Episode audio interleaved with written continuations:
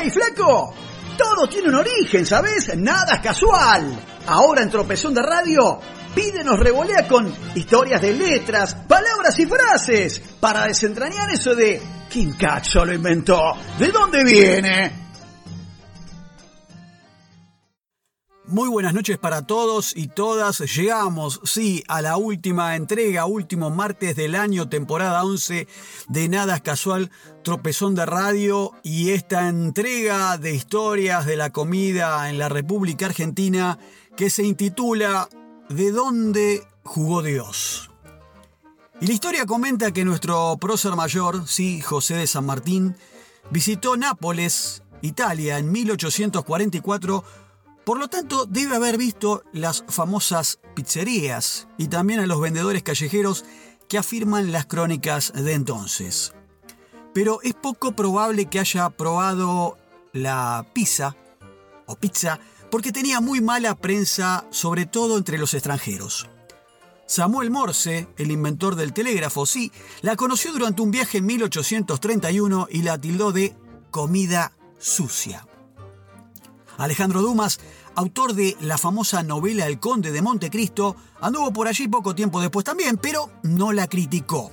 Simplemente decidió escribir sobre lo excéntrico que resultaba ese plato. Mientras que otro autor, el de las aventuras de Pinocho, el romano Carlo Collodi, la consideró un alimento de baja estofa. Si a los comentarios críticos le agregamos el ambiente complicado que se generaban en las pizzerías, con esos marinos y esos soldados siempre pendencieros, además de los jóvenes napolitanos siempre dispuestos a buscarse problemas, resulta evidente que la prosperidad de la pizza no podía vislumbrarse ni en los más optimistas pronósticos. Sin embargo, el impopular plato por ese entonces contó con la valoración de un Borbón. Sí, el rey Fernando IV de Nápoles, hijo de Carlos III de España, que en esa época Nápoles y Sicilia pertenecían a la corona española y quien reinó durante tres periodos entre 1759 y 1816.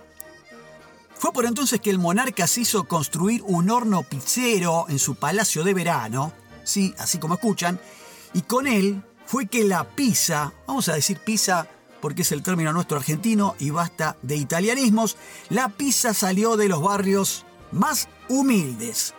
Fue un pequeño avance realmente, pero el gran paso fue dado por los reyes de la Italia unificada, y estamos hablando del rey Humberto I y la reina Margherita, atención con este nombre. En julio de 1889 realizaban su tercera visita a Nápoles, y algo aburrido ya del habitual menú de manjares de la cocina francesa que degustaba en esa época la realeza europea, dijeron, basta, vamos a pedir algo distinto. Rafael Espósito, dueño de una especie de pizzería llamada Brandy, acudió al palacio y les preparó algunas pizzas. Los reyes probaron diversas porciones y la reina entonces dio su veredicto. La que más le había gustado era la que llevaba tomate, queso de búfala, lo que sería hoy sí nuestra musarela y albahaca.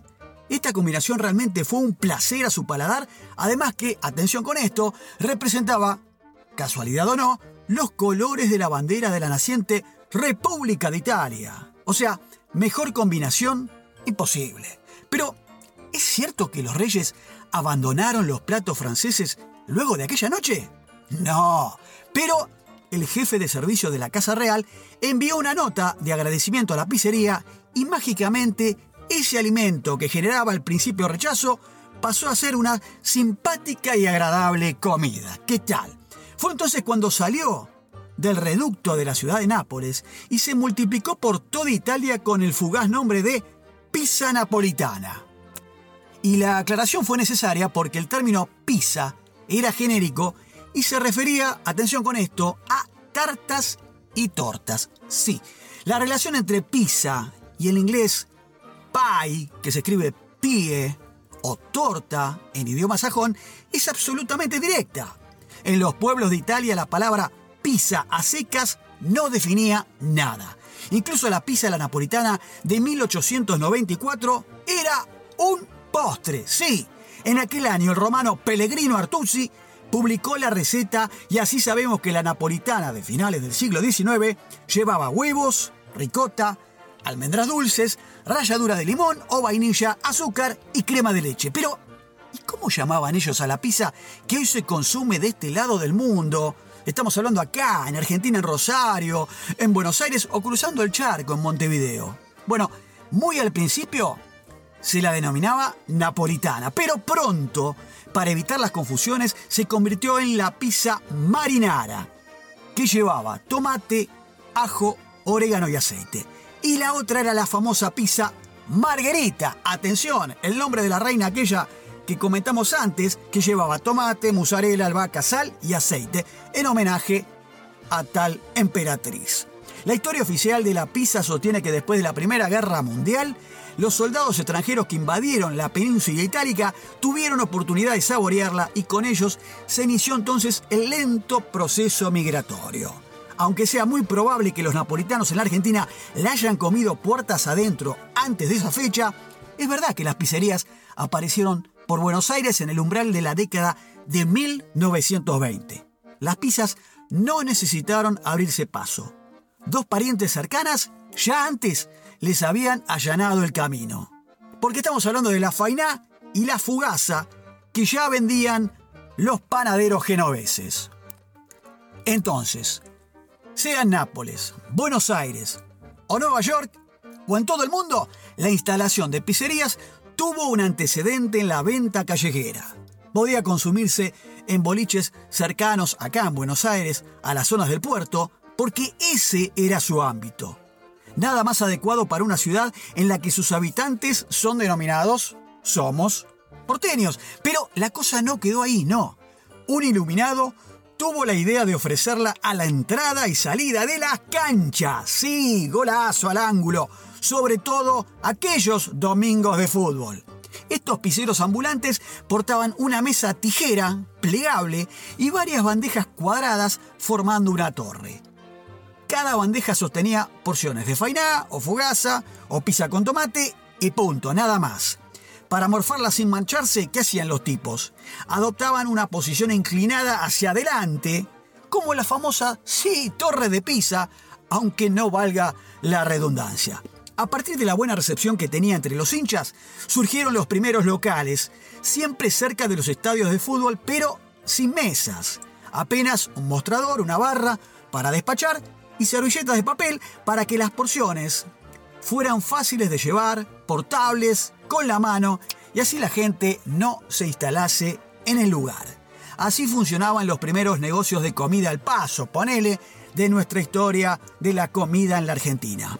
¿Y cómo se llamaba esa preparación de forma cuadrada, con tomate? No, no, no en rodajas, ¿eh?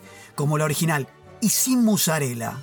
Bueno, esa pizza no era ni margarita, ni marinara, obviamente, no era la famosa pizza de cancha. Sí, señoras y señores, en la jerga del balompié le decían por aquellos años también piseros a los jugadores de Boca porque estaban en un barrio donde abundaba la pizza. De ahí la famosa representación del Geneise Bostero, ese dibujo, esa figura, denominación cuyo vocablo, Ceneise, es una deformación de la palabra que se traduce como genovés en tal dialecto. Pero cada barriada tenía su equipo de fútbol, su cancha y como parte del paisaje, también sus pizzerías. La costumbre entonces pasó a Rosario, a Córdoba, a Santa Fe y en poco tiempo la Argentina toda se sembró y se llenó de locales de pizzerías. En aquellos días en que la pizza ganaba terreno, el dueño de la panadería Riachuelo, ubicada acá en la Boca, en la calle Olavarría, tramaba cambios. Un tal Juan Banchero hijo del inmigrante genovés Agostino Banchero, le dio una vuelta de rosca a la fugaza de entonces que la vendían en tal panadería. Fue por eso que se le ocurrió agregarle queso al estilo de la pizza y logró un nuevo manjar o variante de este plato tan popular al que denominó la fugaceta. El negocio, Banchero cambió su nombre, su ubicación y su actividad. En 1932, Juan abrió la pizzería Banchero en la esquina de Brown y Suárez, ahí, en el corazón de la boca. Y no fue el único paradero que abrazó un nuevo rubro, no. Así, la Fainá, la Fugaza, la Pisa y la Fugaceta de Banchero unieron sus destinos.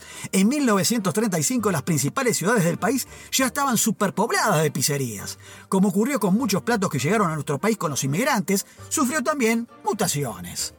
La pizza se transformó, lo que hizo el plato argentino que llevara más levadura y si bien mantenían los ingredientes, más algunos que después incorporaron cada una de las regiones o provincias como típica marca, se usaron en mayor cantidad. Cuando comenzó a diversificarse un poco el negocio, a principios de los años de la década del 30 del siglo pasado, surgieron variantes del original.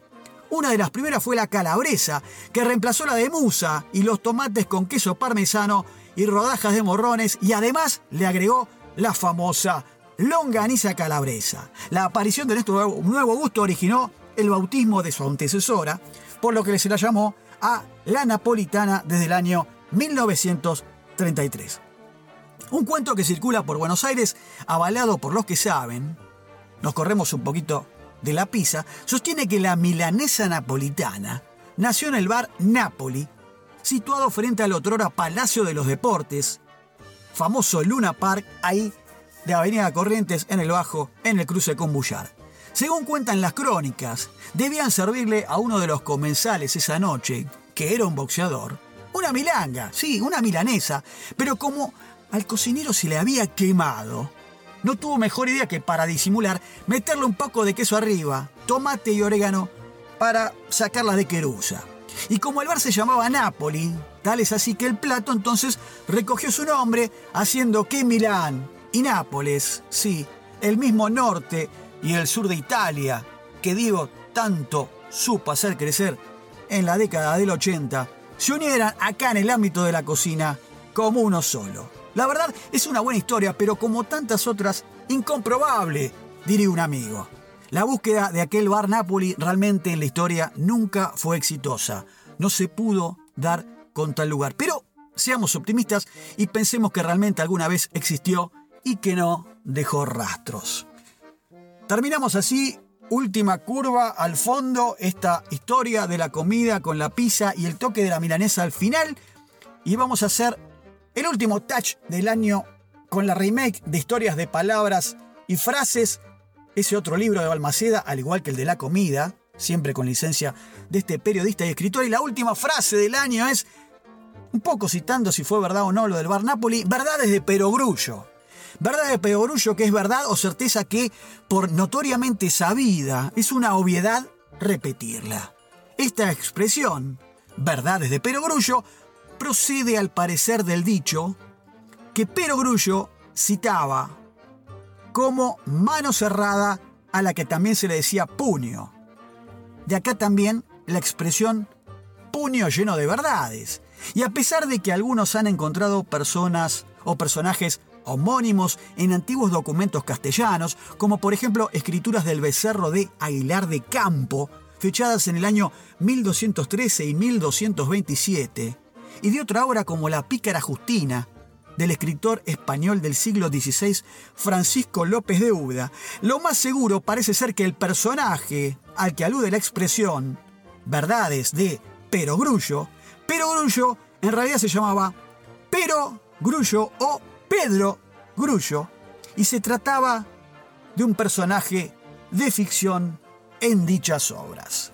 Interesante, mira vos esto verdad de perogrullo y puño lleno de verdades, que yo la verdad uno repite, como siempre decimos, en el habla diario, coloquial, para quedar bien. Y, pero escúchame, ¿de dónde viene esto? A ver, contame cómo surgió. Y acá está, esta es la verdad.